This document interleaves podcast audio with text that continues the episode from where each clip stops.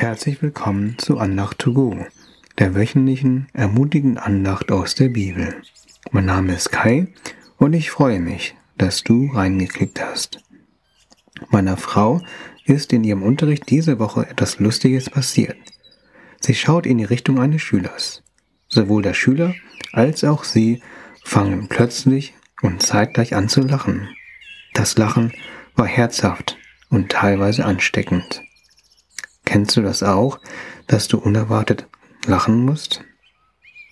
In Sprüche 17, Vers 22 steht, ein fröhliches Herz fördert die Gesundheit, ein bedrücktes Gemüt raubt den Gliedern die Kraft. Vielleicht ist während der letzten zwei Jahre dein Geist zerschlagen. Vielleicht bist du entmutigt. Meine Frau und ich gehen den Weg der ungewollten Kinderlosigkeit seit zehn Jahren. Auf diesen Pfad haben wir Entmutigung und einen zerschlagenen Geist erfahren. Übrigens ist die Versnummer von der obigen Bibelstelle 22, wie das Jahr 2022. Lasst uns auf das Heilmittel für zerschlagene Geister dieses Jahr konzentrieren. Das Mittel ist Freude. Welche Nebenwirkungen gibt es bei göttlicher Freude? In Nehemiah 8, Vers 10b lesen wir, Seid nicht traurig, denn die Freude am Herrn gibt euch Kraft. Lasse dich mit der Freude vom Heiligen Geist füllen, so kannst du neue göttliche Stärke bekommen. Schauen wir uns ein Beispiel in der Bibel an, wo Lachen einen zerschlagenen Geist überwand. Abraham und Sarah bekamen das persönliche Versprechen von Gott, unzählbar viele Nachkommen zu haben. Im hohen Alter von fast 100 Jahren hatten sie immer noch kein gemeinsames Kind. Gott wiederholte sein Versprechen.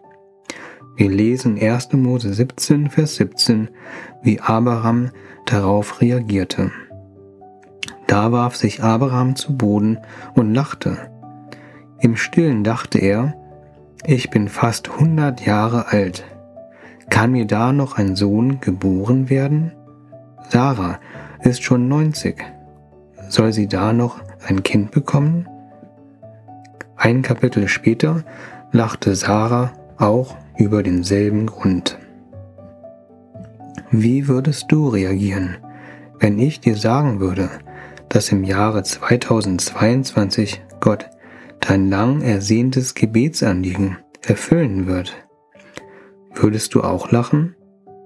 Wenn uns jemand versprechen würde, dass wir dieses Jahr ein Baby bekommen würden, wie würde ich dann reagieren? Vermutlich hätte ich große Zweifel.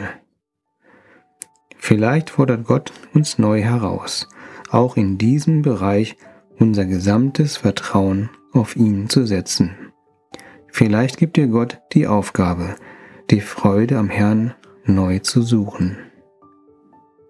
Ein Jahr später kam wirklich der lang erwartete Sohn für Abraham und Sarah. Sie gaben ihm den Namen Isaak. Übrigens bedeutet Isaak Lachen. Ein Kind mit dem Namen Lachen, das Freude bringt und älteren Eltern geboren wurde, ist ein schönes Bild für die Freude am Herrn. Bei unserer vorliegenden Begebenheit gibt es zwei Arten des Lachens.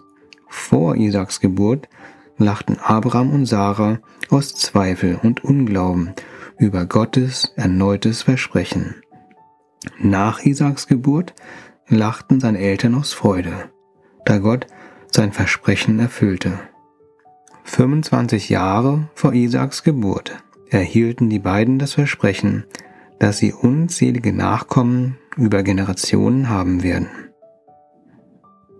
Gott möchte uns mit langen Wartezeiten nicht quälen, sondern er möchte, dass wir ganz nah bei ihm sind und mit ihm zusammenleben.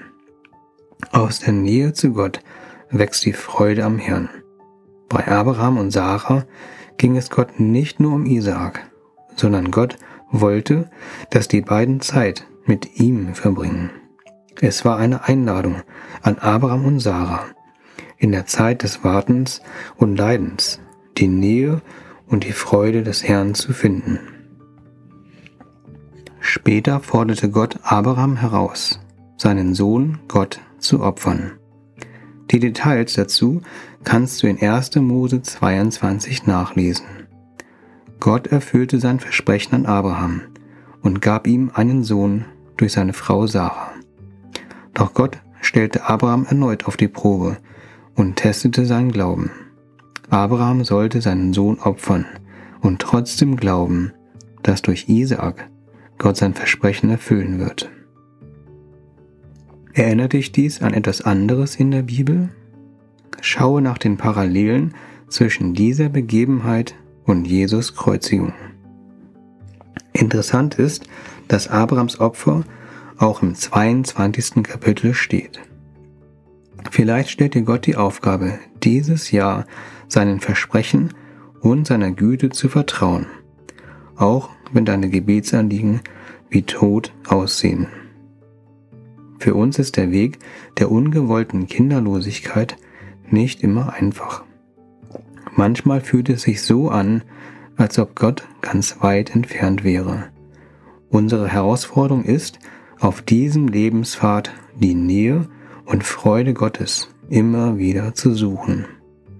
Wenn du in deiner langen Wartezeit nicht die Freude des Herrn gefunden hast, dann lasse dich dieses Jahr 2022 auf einen gemeinsamen Weg mit Jesus ein. In Gottes Nähe wirst du dann, wie der Psalmschreiber von Psalm 63, Vers 6 dann erleben, wie von Speise und Trank wird meine Seele satt. Lauter Jubellieder kommen von meinen Lippen. Ich bete kurz. Jesus, fülle du uns mit deiner Freude, stärke uns mit deiner Kraft.